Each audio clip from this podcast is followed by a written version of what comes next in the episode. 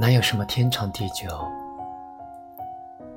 这世间的悲剧，就是要把美撕碎了给人看。立秋了，但世界仍然喧嚣，每天都有坏消息。近到华为手机失去高端芯片，远到南京的父亲失去宝贝女儿。最戳心的消息来自于黎巴嫩的首都贝鲁特。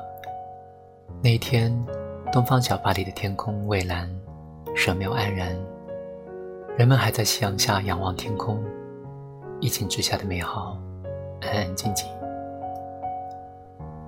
但这世间的悲剧，就是要把美撕碎了给人看。蘑菇云升起，一百多人瞬间化作缕缕云烟。每一缕都是许多人的此生挚爱。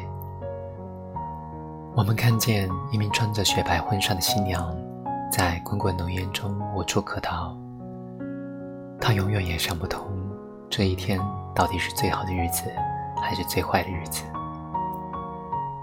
上一秒生活静好，下一秒灰飞烟灭，这就是无常吧。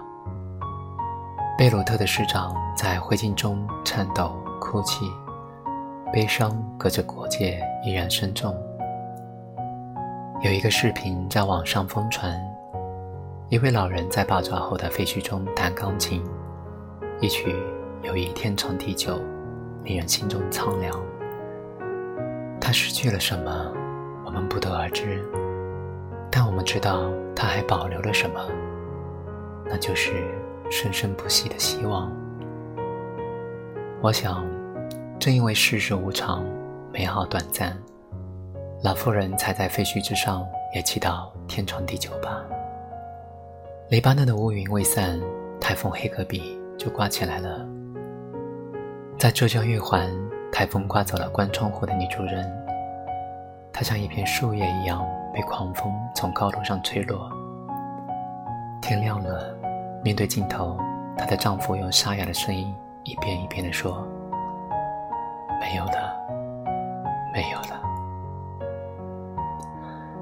此情此景让我想起唐山大地震中那位母亲，她也喃喃地说：“没了。”才知道啥叫没了。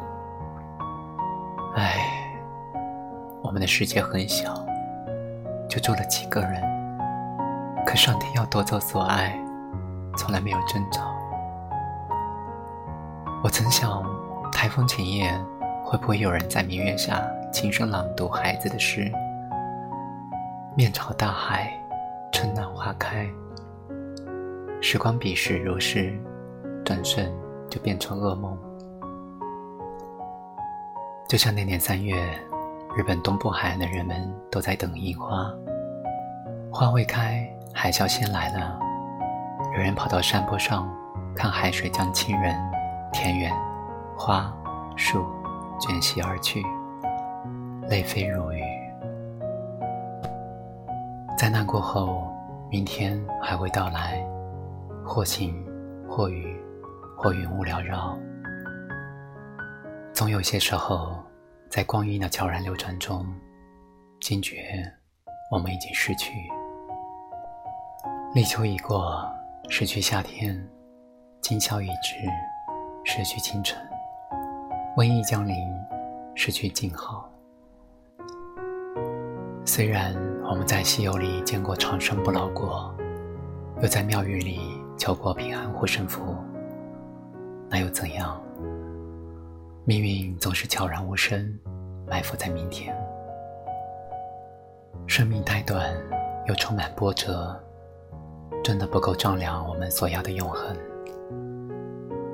所以张爱玲才感叹：这世界上有很多事情，你以为明天一定可以继续做；有很多人，你以为一定可以再见到面的。